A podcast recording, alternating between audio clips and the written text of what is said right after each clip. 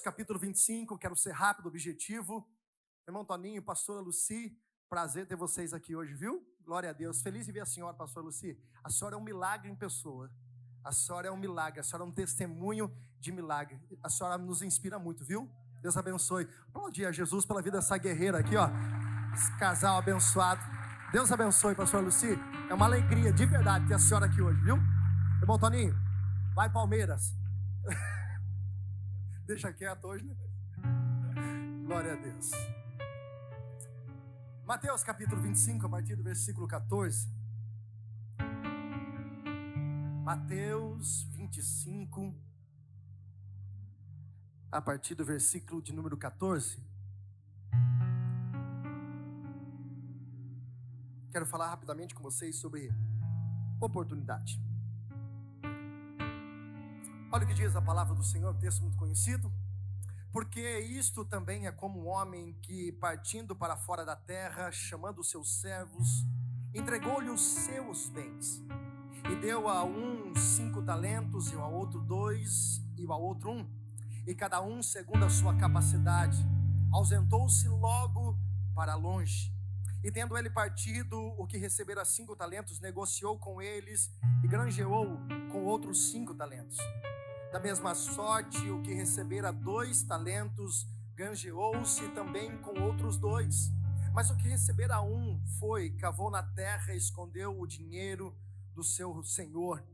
E muito tempo depois veio o senhor daqueles servos e fez conta com eles. Então aproximou-se o que recebera cinco talentos e trouxe-lhe outros cinco talentos, dizendo: Senhor, entregaste-me cinco talentos Eis aqui outros cinco talentos que granjeei com eles. O Senhor lhe disse: Bem está, servo bom e fiel. Sobre pouco foste fiel e sobre muito te colocarei. Entra no gozo do teu Senhor. E chegando também o que tinha recebido dois talentos, disse: Senhor, entregaste-me dois talentos. Eis que com eles granjeei outros dois talentos. E disse o seu Senhor: Bem está, servo bom e fiel. Sobre o pouco foste fiel, sobre o muito te colocarei. Entra no gozo do teu Senhor. Mas chegando aquele que recebera um talento, disse: Senhor, eu conhecia-te, que és um homem duro, que ceifa onde não semeaste e ajunta onde não espalhaste. E atemorizado, escondi na terra o teu talento, aqui tens o que é teu. Respondendo, pois, o Senhor disse-lhe: Mal e negligente servo, sabia que ceifo onde não semeei e ajunto onde não espalhei? Devias então ter dado o meu dinheiro aos banqueiros, e quando eu viesse, receberia o meu com os juros. Tirai, pois, o talento e dai aos que têm dez talentos, porque qualquer que tiver será dado e terá em abundância, mas o que não tiver, até o que tem lhe será tirado. Lançai, pois, servo inútil, inútil nas trevas exteriores, e ali haverá pranto e ranger de dentes. Você pode fechar os seus olhos? Coloque a mão no teu coração, se você puder, e fale para o Espírito Santo falar contigo hoje. Senhor, nós te damos graça, Deus. E agradecemos por essa rica oportunidade de ouvir a tua palavra, ouvir a tua voz. E pela direção do teu Espírito pedimos, ó Deus, em nome de Jesus, que o Senhor fale conosco. Que todas as palavras, ó Deus, que saírem desse altar sejam palavras direcionadas pelo teu Espírito às nossas vidas.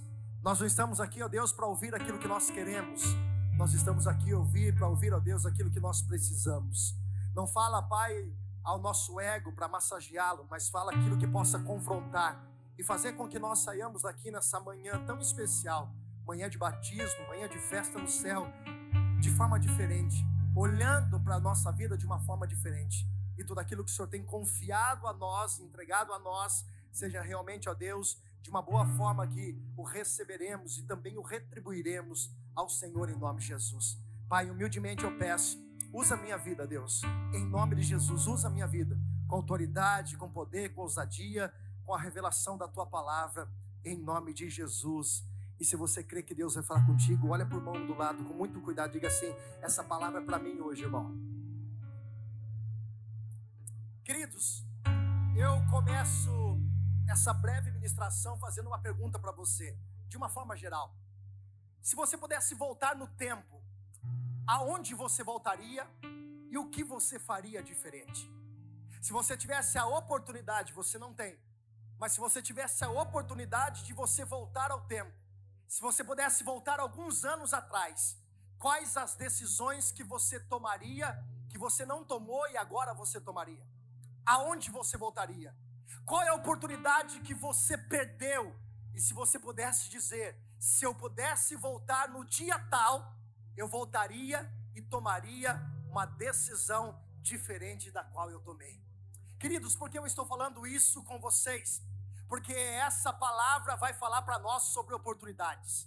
E se tem uma coisa que nós precisamos entender é que todos nós, sem exceção, temos oportunidade. O Senhor nos dá oportunidade todos os dias, porque cada manhã, quando você acaba de abrir os seus olhos, ali naquela manhã, tem uma oportunidade de Deus para que você faça algo segundo a vontade de Deus, para que você viva o propósito de Deus, para que você viva a direção de Deus. Você tem todos os dias algo que você possa fazer diferente segundo aquilo que o Senhor tem permitido para o teu coração. Você nunca vai poder chegar diante de Deus e dizer: Deus, eu nunca tive uma oportunidade. Oportunidade todos nós temos. Oportunidades são, muitas vezes, algumas delas são raras. Algumas oportunidades que talvez você perdeu, você nunca mais vai ter. Podem parecer outras oportunidades até parecida com essa, mas existem oportunidades na sua vida que você perdeu e ela nunca mais vai passar pela sua vida. A oportunidade pode ser, como diz alguns, aquele ônibus que é o último do dia, da noite, e se você perdê-lo, você literalmente está a pé, você está perdido. O que você mudaria? O que você faria diferente? Aonde você voltaria hoje se você pudesse voltar e ter uma nova oportunidade em algo da sua vida? Por que eu estou falando isso? Porque Jesus está mencionando essa parábola justamente num momento muito importante. O que antecede essa parábola é uma parábola também chamada das dez virgens. E o texto que antecede esse contexto que nós acabamos de ler é Mateus capítulo 24. Na tua casa você pega depois, como lição de casa, lê o capítulo de número 24. Você vai ver a menção de Jesus dizendo sobre todos os finais, sobre todas as últimas coisas do finais do tempo. Jesus está sentado com uma multidão, Jesus está conversando com os discípulos e mais uma multidão de pessoas, pela seguinte forma, dizendo sobre a sua volta. Jesus estava dizendo: Eu vou subir, mas em breve eu vou voltar. Sabe o que é interessante nisso, irmãos? É que muitas vezes nós não estamos atentos aos sinais que Jesus tem nos dado. Jesus tem sempre mostrado e eu quero dizer para você, em tudo que nós estamos vivendo, inclusive essa onda de pandemia que nós passamos, eu entendo que é um grito de Deus para as nossas vidas, para que nós possamos despertar. A volta de Jesus é uma realidade.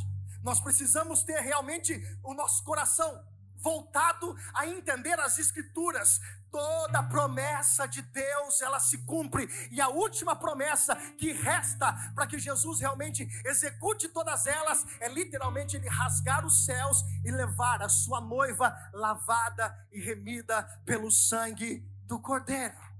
Olhe para cá. A Bíblia vai dizer aqui, eu inicio a ministração de uma forma rápida, mas eu quero que você preste muita atenção. A Bíblia vai dizer que Jesus está contando essa parábola para algumas pessoas. Há uma multidão de pessoas ouvindo Jesus pregar esse sermão, essa parábola. Parábola era uma forma de Jesus usar para que todos entendessem. Parábola era uma forma de Jesus falar sobre as coisas do reino, as coisas que são dos céus. Só que aqui dentro desse contexto, no versículo 19, vai dizer que o Senhor demorava. A palavra aqui era que o Senhor estava demorando. A parábola das dez virgens também vai ser usada, contada por Jesus, dizendo que o noivo também estava demorando. A palavra é essa. Nós ouvimos, olha, Jesus está voltando. E talvez alguém está dizendo aqui, pastor, eu escuto isso desde quando a minha avó dizia para mim, Jesus está voltando. Não, meu, meu irmão, você está enganado. Desde o apóstolo Paulo escrevendo as escrituras, a qual ele escreveu os seus 13 livros daqui, a qual nós lemos sagrados, ele já dizia que Jesus está voltando. Só que para muitos, e o que Satanás tem tentado colocar na mente de muitas pessoas, o que é? É que Jesus está demorando. Mas Jesus está demorando para de repente chamar a sua igreja. E a Bíblia vai dizer: quando todos não estiverem mais atentos aos sinais, assim ele voltará como ladrão, de um ocidente para o oriente, como um rasgo nos céus, no mesmo tempo, tocará-se a trombeta e ó, já era. Só que nós, escute isso, perdemos um pouco a sensibilidade das coisas que estão acontecendo à nossa volta. Nós estamos perdendo a sensibilidade das coisas que estão no nosso derredor. E há uma centralização em nós. Há um trabalho, um mecanismo muito forte de nós olharmos para aquilo que ainda não temos e por conquistas dessa terra. Irmãos, eu sou totalmente a favor de que você seja próspero, de que você seja totalmente abençoado, mas eu não posso perder a sensibilidade dos sinais que estão do meu lado, das coisas que estão acontecendo à minha volta daquilo que Jesus tem dito na Sua palavra. Não haverá momento de nós chegarmos no dia do grande julgamento dizer para Deus: Olha, eu não sabia que o Senhor ia chegar esse dia. Ah, se o Senhor me desse pelo menos mais uma semana para eu corrigir, irmãos, não haverá essa oportunidade. O que Jesus tem nos mostrado hoje é as Escrituras. Nós padecemos porque não examinamos a Escritura. Nós enfraquecemos porque nós não temos contato, nós estamos envolvidos com tantas outras coisas e existe tantos afazeres, existe tantas responsabilidades que nós pegamos, que nós criamos e que são delegadas para as nossas vidas que nós perdemos a sensibilidade da palavra, do que está acontecendo à nossa volta. Nada é por acaso, nada é? Nada é por acaso. Jesus vai contar a parábola, ele está dizendo aqui primeiro que esse Senhor, a primeira coisa que você deve entender, esse Senhor que ele está se referindo é o próprio Jesus. E ele está dizendo que esse Senhor ele era generoso, ele confiou seus bens nas mãos daqueles homens, daqueles servos. Tudo é do Senhor, tudo que você tem é de Deus, tudo que você tem foi Ele que te deu. Você só está vivo, você só está respirando agora, porque o Senhor permitiu você acordar nessa manhã, o Senhor permitiu você estar tá de pé, você só está vivo, irmãos, por permissão de Deus. E a segunda coisa, a Bíblia diz que esse Senhor era justo. Só que aqui, se você for ler, eu acho interessante isso. Para um ele deu cinco, para outro ele deu dois, e para outro ele deu um. Mas espera aí, ele é justo? Ele é justo porque Ele deu conforme a sua capacidade. Porque se Ele desse cinco para quem consegue um, não era bênção, era maldição. Eu vou falar algumas coisas sobre esse contexto rapidamente. Entenda uma coisa, só primeiro, esse talento não é algo somente de valor. Talento na Bíblia, e quando fala dessa palavra de talento, não são moedas, são barras de ouro de aproximadamente 40 quilos. Para um ele deu cinco, é, cinco barras, ao torno de 40 quilos, 60 e uma barra aproximadamente vale em torno de 12 milhões. Então, para aquele que deu cinco, ele deu entregou em valores. Não é isso a questão da mensagem, mas em valores ele entregou 60 milhões para um e disse assim: ó, sede fiéis, foi fiel no pouco e no muito eu te colocarei. Jesus estava dizendo, não é essa questão de valor, de dinheiro. Aqui eu quero que você entenda uma coisa, preste muita atenção. Esse talento que Jesus está falando aqui é algo importante, algo que tem valor para você. A sua vida, o seu ministério, a sua família, a sua casa, aquilo que Deus, os seus filhos, aquilo que Deus confiou nas suas mãos, é o talento que Deus entregou para você cuidar. Só que a Bíblia diz aqui, irmãos, que Ele entregou segundo a capacidade de cada um. Preste atenção. O talento ele entrega na proporção do preparo. Se você não está preparado, Deus não entrega. Se você tá, não está preparado, Deus não acrescenta. Porque eu volto a dizer para você, porque aquilo que é para ser uma bênção na tua vida se torna uma maldição. Tem gente que morre com aquilo que literalmente, e eu estou falando de uma forma espiritual, morre com aquilo que é de abundância, porque não sabe lidar. É por isso que Deus sabe a medida que você conhece, e porque Ele conhece dentro do seu coração e mais, a intenção do seu coração. Existe uma frase, um evangeliquez que diz assim: ó, Deus não escolhe os capacitados. Deus capacita? Aqui ele está dizendo que não.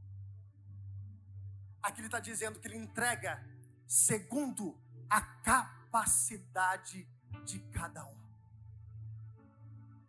Deus não dá nada que você não possa suportar.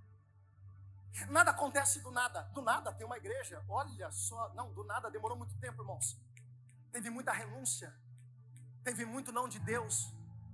Tem gente que olha para uma pessoa bem-sucedida, próspera, hoje vivendo um momento bom, olha para ele e fala assim: foi sorte. Não, ninguém sabe o que ele passou, ninguém sabe o tempo que ele levou para chegar onde ele está. Então, quando você olhar para a história de alguém, não julgue o momento, julgue literalmente e peça para o Espírito Santo fazer você entender e viver o propósito de cada um, porque senão fica algo muito individual. Eu olho para o mundo de tal e eu tenho o meu julgamento e acho que ele não é justo. Deixa eu dizer uma coisa para você: Deus conhece o coração de cada um. Pastor, eu quero ser um baita de um empresário. Pastor, eu quero ser um pregador. Pastor, eu quero ser um músico. Ó, por exemplo, o Lucas. Ele aprendeu a tocar teclado, sabe como? Ele contou para mim, irmãos. Ele falou para mim. Ele falou que um dia ele comprou o teclado, ele abraçou o teclado, colocou na cama, tirou a Cíntia naquele dia, colocou o teclado, abraçou o teclado, orou à noite. Aí no outro dia ele amanheceu tocando teclado. Foi isso, Lucas? Pastor, eu quero ser um grande empresário. Tá, o que você está fazendo para isso? Como você tem que ser preparado para isso? Pastor, eu quero pregar. Jesus me chamou para pregar. Ah, eu quero pregar, eu quero pregar para as nações. Eu quero voar, eu quero para a África. Mas nem no lado da tua casa tu prega. Tem um vizinho seu que se hoje Jesus voltar, o camarada vai para o inferno, tá abraçado com Satanás, tá vivendo uma vida desgraçada, mas eu quero voar. Deus me chamou para missão, faz do lado de novo, faz do lado primeiro, depois você vai. E aí o cara quer fazer isso, mas não se capacita. Não, eu quero ser um baita de um músico. Não, eu quero tocar, eu quero fazer, eu quero servir. Eu não estou falando isso só em questão de âmbito de ministério, de igreja, não. Todas as áreas da sua vida precisam ser revistas hoje. Se Deus não tem colocado mais, é porque você ainda não está preparado. Se prepara, que vem coisa do alto para a tua vida. Oh! Não, eu quero, Deus. Aí Deus olha do céu e fala assim: não dá, porque você não está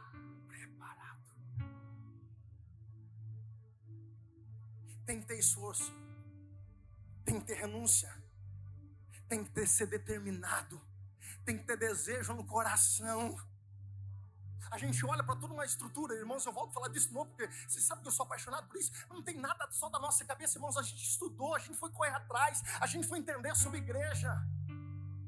Aí as pessoas querem que as coisas caiam do alto, Ricardo. E as pessoas querem que literalmente Deus tenha, ai, pela misericórdia de Deus, as coisas acontecem, irmãos. Deus não vai dar algo que você não consiga suportar. Enquanto você não estiver preparado, não vai acontecer, acontecer na tua vida. Entende por que você não tem mais hoje? Segunda coisa, a nossa responsabilidade é multiplicar o que Ele nos deu. Olha para o irmão do lado com muita cautela. Você vai apertar só um pouquinho, irmão. Mas faz parte da pregação. Olha para ele e fala assim: O que você está fazendo? Capricha, me ajuda a pregar em nome de Jesus. Fala assim: O que você está fazendo com aquilo que Deus entregou nas suas mãos? Sabe o que é a fidelidade? Aqui no texto é multiplicar aquilo que ele confiou. O Senhor viajou e a fidelidade é testada na ausência. A fidelidade é testada na ausência. Tem gente que só faz quando alguém está vendo. Tem gente que só faz para mostrar que alguém está vendo. Deixa eu falar uma coisa para você. Eu posso não ver, mas os olhos do Senhor estão vendo. Quando você faz alguma coisa, não precisa ficar batendo recompensa no teu ombro, não, dizendo que bonitinho você fez, irmão. Pode ser que eu fale nisso, alguém fale nisso, mas você pode ter certeza de uma coisa: Deus está vendo tudo que você está fazendo para Ele e também o que você não está fazendo para Ele. Fidelidade é você ser fiel à distância, de longe. Sabe qual é o perigo? E eu vou correr para encerrar por causa do tempo. O perigo é esse, nós não conseguimos ver. Imagine, irmãos, eu quero que você mentalize agora, é, rapidamente, da tua forma, é, o dia que nós passaremos, todos nós passaremos pelo julgamento, trono branco. Eu quero que você imagine isso, irmãos. O perigo é esse. Nós não estamos vendo esse tribunal, e é por isso que muitas vezes fazemos as coisas relaxadamente fazemos no desdeixo. Nós vamos falar um pouco sobre isso daqui a pouco, mas essa é a realidade. E daí nós não nos importamos. E aí é melhor enterrar o talento, porque se eu enterrar o talento eu não estou vendo. E aí eu parei porque alguma coisa aconteceu, eu parei porque alguém falou alguma coisa, eu desisti, eu abri mão, eu não quero mais porque algo no meu percurso aconteceu, tá? Você está confundindo a igreja com Deus. Você está confundindo. Porque uma mentalidade de pobreza espiritual entrou na tua mente. E pobreza aqui, entenda uma coisa, irmãos: pobreza, a palavra pobreza é infrutífero, a palavra pobreza é improdutivo. Porque tem muita gente que tem muito, pode ter muito dinheiro, mas ela é pobre porque ela vive só para ela. Ela tem, ela, ela é pobre com dinheiro. Porque o talento, as coisas que Deus te deu, estou falando do dom da tua vida, de tudo que Deus colocou nas tuas mãos, não tem a ver com você, tem a ver com alguém que Deus colocou do teu lado. Você está vivo, irmãos. Olha para cá e preste atenção e guarda isso no teu coração. Você está vivo, você está de pé hoje para um propósito na vida de alguém. Você nasceu para fazer alguma coisa na vida de uma pessoa. Tem um propósito de vida na vida de outra pessoa. Ou você acha que não? Você acha que Deus olhou do céu e falou que ele falou para o Romário: vai lá e desce, seja o cara. Oh, irmãos, a tua vida, olhe para cá, a tua vida tem a ver com quem está perto de você. Tem algo que Deus colocou dentro de você. Tem algo que Deus implantou dentro de você. Tem algo que Deus permitiu dentro de você. Sabe para quê? Não é só para você, é para você ser bênção na vida de alguém, é para você ser instrumento na vida de alguém. Deus não te dá só para você ser melhor. Deus colocou algo dentro de você para que você possa literalmente servir aquele que é tá do teu lado, o próximo. Deus está dizendo para pessoas aqui hoje: eu coloquei um talento, eu te entreguei algo para você servir o próximo. Terceiro, olha que Jesus disse que aquele homem era servo mau e negligente. Negligente tem a ver com relaxado, preguiçoso e desleixado. Jesus disse: servo mau, infiel, negligente. Aí a gente vai estudar a palavra de Deus, a gente vai ver o quanto Deus abomina essa situação, ao ponto de Deus dizer, ao tomar na boca de um profeta dizer: Maldito todo aquele que faz a obra re. Não, pastor, então eu estou tranquilo, estou livre dessa mensagem, porque eu não sou nenhum líder dentro da igreja. Irmão, você está enganado. Você carrega o Espírito Santo de Deus. A obra não está aqui, a obra está em você. Você tem uma responsabilidade de fazer com excelência aquilo que Jesus confiou nas suas mãos. Colossenses capítulo 3, versículo 17, versículo 23. Tudo que você fizer, tudo que você fizer, não faça de qualquer forma, faça de todo o coração, não como se fosse para o homem, mas como se fosse para o.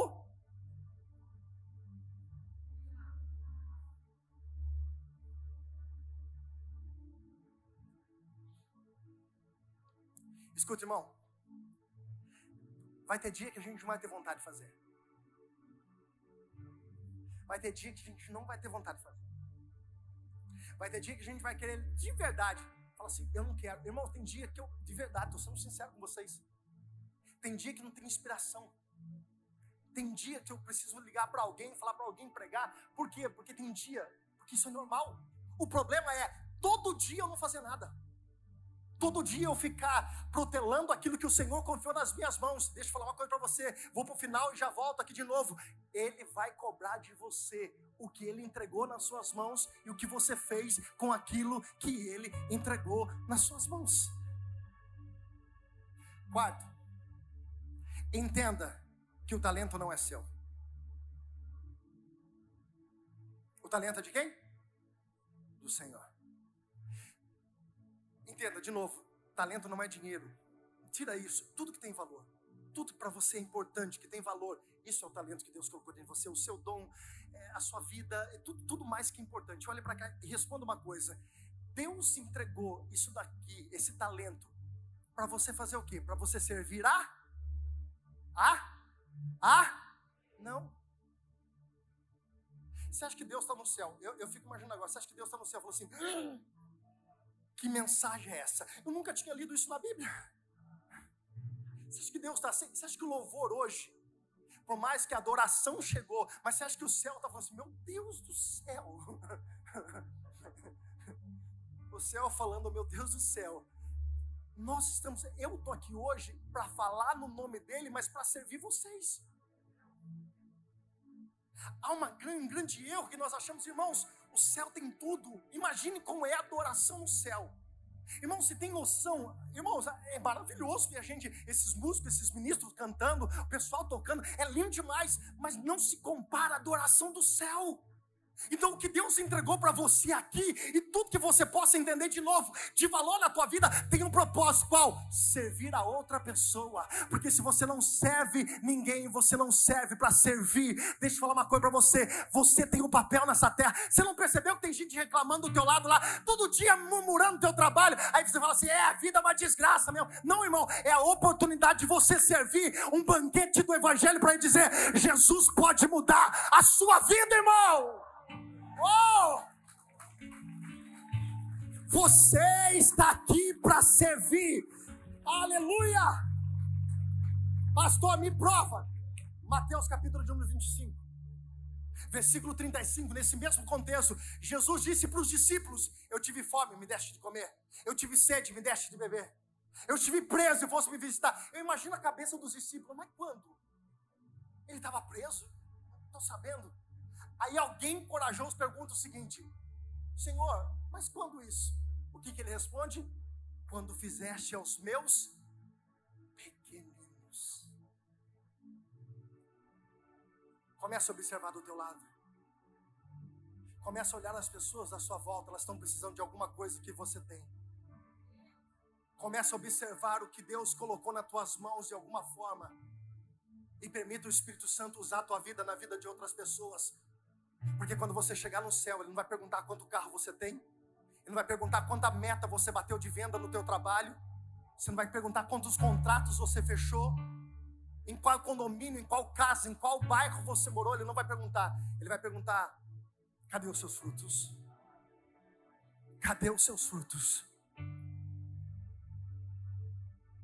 O que Deus te entregou é para que você possa usar na vida de alguém a carta que Pedro escreve, capítulo 4, primeira carta de Pedro, capítulo 4, versículo 10, diz assim: Cada um exerça seu dom que recebeu para servir o outro.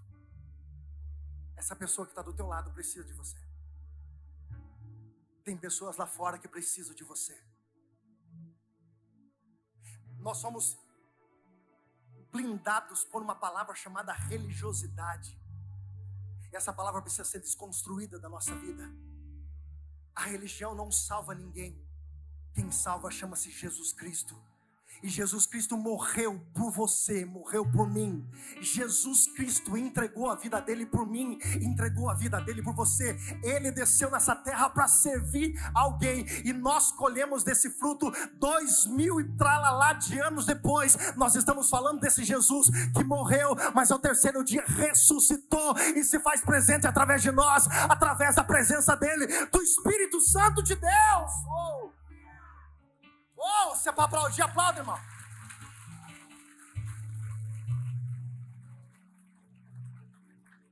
E eu encerro. Preste atenção.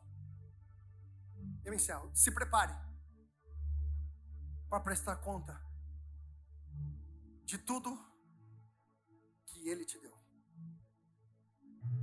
Eu vou falar algo para vocês rapidinho. O nosso relacionamento entre nós e Deus é como pai e filho. Mas o nosso relacionamento com Jesus é entre Senhor e servos. Nós precisamos entender isso. Tem gente que entrega a vida para o Jesus como Salvador, mas não quer reconhecer Ele como Senhor na vida. Escute, a falar com esses que estão descendo pelas águas do batismo hoje, não é simplesmente um ato, porque aqui é o início de uma nova vida. Aqui inicia, aqui profeticamente o velho homem se vai e uma nova criatura nasce, mas não é só isso, é a continuidade do que vocês vão fazer com isso. A nossa responsabilidade. Irmãos, Carlinhos, pega uma cadeira para mim. Faz um favor, filho. Presta aqui. Um dia, obrigado. Nós vamos sentar. Eu não sei se vai sentar, irmão. Tô só ilustrando, tá? Aqui, ó. E a minha vida vai passar ali, ó. Não, vai passar aqui, irmão, vai passar lá. Então, vai dar. Quebra o pai. Mas presta atenção. Esse dia, esse dia, tudo, fala comigo, tudo, nós vamos prestar conta. Nós queremos Jesus, o fofucho salvador. Ah, Jesus salvou.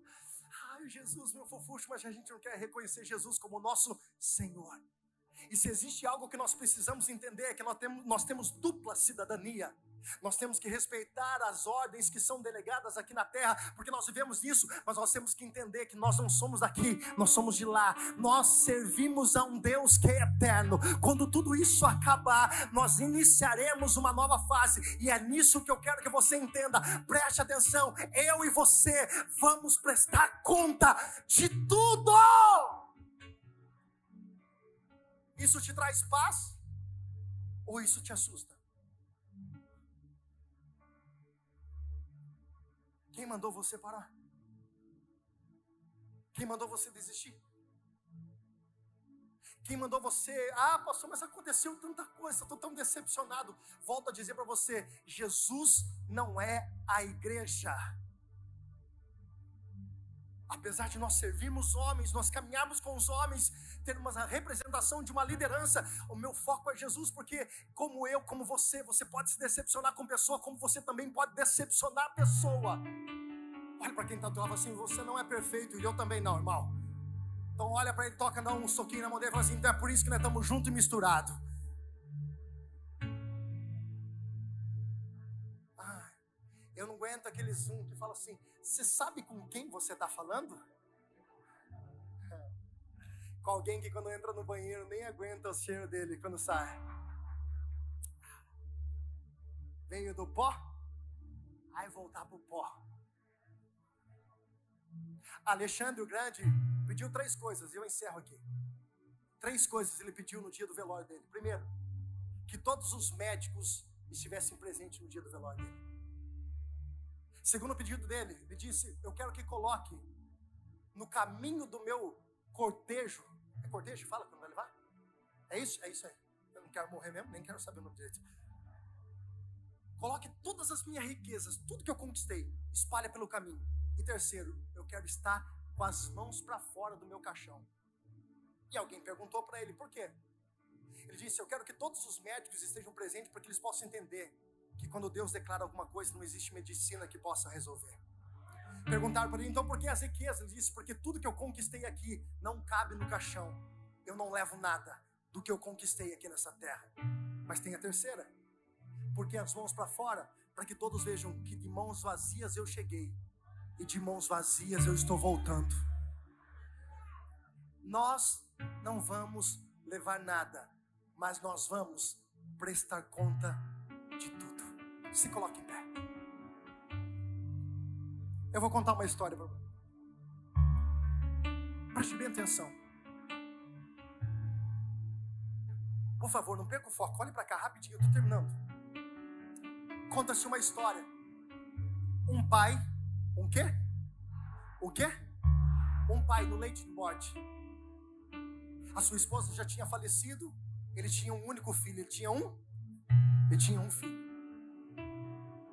E dias antes dele morrer, ele pediu para que o filho dele viesse até a presença dele. Preste muita atenção. Ele disse: Filho, eu vou morrer. E toda a herança que eu tenho vai ficar com você. Só que eu sei que você é irresponsável. Só que eu sei que você é negligente. E eu sei que você vai gastar tudo que eu vou deixar com amizades enganadoras, com pessoas falsas, com mulheres, com festas. Ele disse bem assim o pai, no conselho ao filho: se você fizer isso, quando tudo acabar, não passe essa vergonha. Desce até o celeiro do nosso sítio e lá dentro daquele galpão, daquele lugar onde a gente guardava os animais, eu deixei uma forca pendurada para você. E quando você gastar tudo, perder tudo, seja homem, no mínimo, e tire a sua própria vida.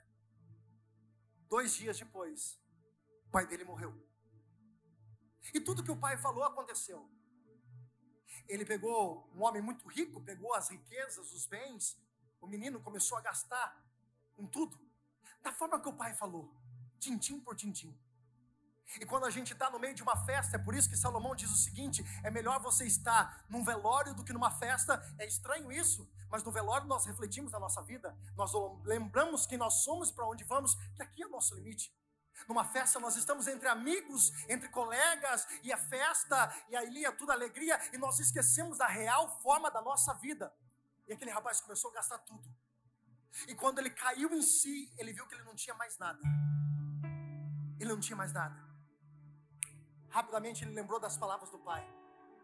Envergonhado, ele foi até o celeiro onde o pai dele disse que teria uma forca. E quando ele chega realmente naquele lugar, ele vê uma corda pendurada. Ele pega uma cadeira, chorando, coloca a cadeira, enrosca aquela corda no pescoço e se joga. Quando ele se joga, aquela corda só estava ali para puxar um alçapão que caiu do alto. E quando ele puxou com o peso do corpo dele, caiu muita coisa. Caiu dinheiro, caiu joias, ouro, prata, um monte de coisa, muito mais do que ele tinha gastado. E uma carta do seu pai dizendo: Filho, esta é a sua segunda oportunidade. Faça diferente.